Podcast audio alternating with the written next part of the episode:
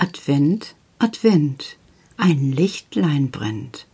Erst eins, dann zwei, dann drei, dann vier, dann steht das Christkind vor der Tür. Ja, das war eine tolle Aktion, sagt der Kleine, der neben mir steht und irgendwie ein bisschen bemählt ist. Wir haben nämlich gebacken, jawohl. Also es war wirklich eine wunderbare Aktion. Alles ist voll Mehl gewesen und voll Zucker und die Kleinen haben wunderbare Kekse ausgestochen. Pilze, kleine Vögel, Äpfelchen, Schweinchen und Sterne. Warum ich das gemacht habe? Ja, das wirst du jetzt wohl erklären müssen, sagt Karl und sieht sehr wichtig aus. Also, ich habe mir gedacht, ich habe viel gearbeitet und die Kleinen sind ruhig gewesen. Die waren nicht ruhig, Petra, sagt er und schiebt die Unterlippe ein wenig vor. Ich bin der Babysitter gewesen. Ich habe sie einfach gut beschäftigt, damit du was tun kannst. Herr Karl, also das ist ja prima. Du bist ja wirklich ja, ich würde sagen, auf dich ist Verlass. Natürlich ist auf mich Verlass. Aber es war auch wirklich sehr schön von dir, das mit uns zu tun. Wir haben viel Spaß gehabt. Oh, herzlichen Dank. Und ich höre es im Hintergrund ein bisschen knabbern, denn die sechs Schwestern haben sich Kekse mitgenommen ins Bett. Darf man das? Ach, Quatsch, Augen zu und es ist Weihnachtszeit. Wieso sollten nicht Kekse im Bett geknabbert werden? Oder was denkst du? Naja, ich hatte mein Standardrezept genommen. Ich habe genau aufgepasst, sagt Karl. Oh, du hast es behalten? Aber natürlich. Ich habe gezählt. 250 Gramm Butter und 250 Gramm Zucker ist die gleiche Zahl, kann ich gut behalten. Ein Ei und ein Päckchen Vanillezucker kann ich auch gut behalten. Und er lacht und fährt sich dabei mit der kleinen rosa Zunge über die Lippen, weil auch er seine Schwestern knabbern hört. Und am liebsten würde er fünf Kekse essen. Und dann 500 Gramm Mehl und drei Teelöffelchen Backpulver. Und aus allem wird ein Teig gemacht, der dann für eine halbe Stunde in deinen Kühlschrank gewandert ist. Das stimmt, Karl, sage ich. Wie sehr du doch aufpassen kannst. Du bist ein wirklich sehr kluger Wicht. Das ist wohl so. Und dann Backofen an bei 210 Grad und circa, circa sag ich besonders gern. Wieso sagst du denn circa besonders gern, Karl?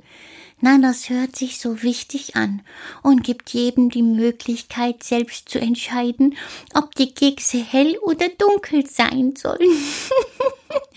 Deshalb circa zehn Minuten bis zwölf. Dann sind sie entweder hell oder dunkel. Wer dann verpennt, na, der hat riskiert, dass Keks verbrennt. Oh, sagt Karl, und er lacht so, dass dir Mehlstaub um ihn herumfliegt. Das sieht vielleicht lustig aus. Meine ganze Küche ist voll bepudert, als hätte es hier geschneit. Die Mädchen essen die Kekse, Karl ist zufrieden, die Mädchen sind zufrieden, und ich denke, ich könnte schon fast zufrieden sein, wenn nicht, ja, wenn nicht, ja, wenn nicht noch so viel zu tun wäre. Ich habe ja jetzt diese kleinen Wichte bei mir, und Weihnachten rückt immer näher und die haben schon angefangen, abends heimlich zu basteln. Hab ich euch ja schon erzählt. Selbst für Otto, Pippa und Yoshi, für meine Hunde, habe ich mitbekommen, dass sie so kleine Schmuckhalsbänder machen.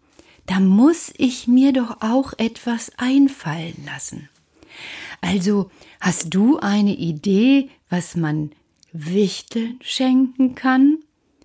Also manchmal schaust du so nachdenklich aus, Petra, als wolltest du die ganze Welt erobern. Ja, so ähnlich ist es auch, sage ich, Karl. Denn ich will euch erobern, ich will euch eine Freude machen an Weihnachten. Ich möchte euch ein Geschenk machen. Oh, ein Geschenk, ein Geschenk, sagt er und klatscht in die kleinen Hände. Du hast uns doch schon hier ein Zuhause gegeben. Ja, aber ich überlege die ganze Zeit, wie ich es schön machen kann an Weihnachten. Wir werden ja nun dieses Weihnachten anders feiern. Ich weiß, ich weiß, Karl. Das machen so viele zurzeit. Genau, das machen so viele zurzeit. Aber trotzdem denke ich, kann man es sich doch wirklich schön machen. Das ist wohl wahr, Petra. Es ist wohl klug, einfach andersherum zu denken. Wie andersherum?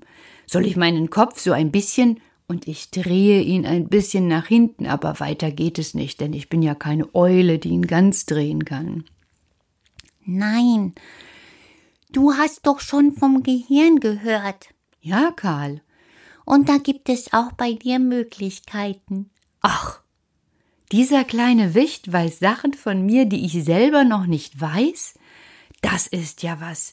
Wie soll ich das denn tun, Karl? Wie soll ich das anfangen? Indem du nicht deinem Kopf so viel Stress machst.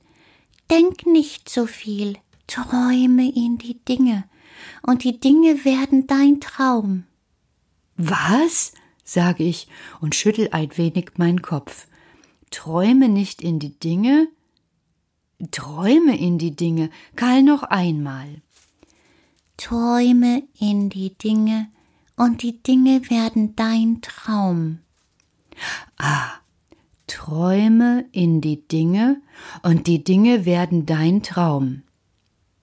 Ich überlege. Also fast ist es so, als wäre es bei mir im Oberstübchen so leer wie eine von Vögeln abge gepickte Sonnenblume. Nur noch so Gerüste. Aber dann, dann kommt so das erste leise, zarte Bild in meinen Kopf. Und ich denke, ja, ja, ja, weil in diesem Moment weiß ich, was ich machen werde. Ich werde den Mädchen auf jeden Fall eine Überraschung machen. Und für Karl, ach, das verrate ich euch nicht. Das verrate ich euch noch nicht. Es ist ja noch nicht Weihnachten. Aber ihr, ihr könnt die Augen schließen und dann träumt in alle Dinge, die ihr zu Hause habt. Und dann werden die Dinge vielleicht auch bei euch ein Weihnachtstraum. Etwas für Mama, etwas, was du sagst, das geht nicht? Hast du denn gar keinen einzigen Buntstift und kein bisschen Blatt Papier? Und keine Schere? Du kannst zum Beispiel Herzen schneiden und diese bemalen. Oder du kannst auch ein kleines Rezept machen und Kekse backen. Oder für deinen Bruder die Sockenkäste aufräumen. Ich hab's begriffen. Träume in die Dinge und die Dinge werden dein Traum. Siehst du, Petra, und jetzt können wir alle, alle, alle zufrieden schlafen gehen. Ja, wirklich, Karl, das machen wir. Gute Nacht, schlaf schön, mein kleiner Wichtel. Und ihr sechs Schwestern auch und knabbert nicht zu viel. Und ihr da draußen, ihr auch. Gute Nacht.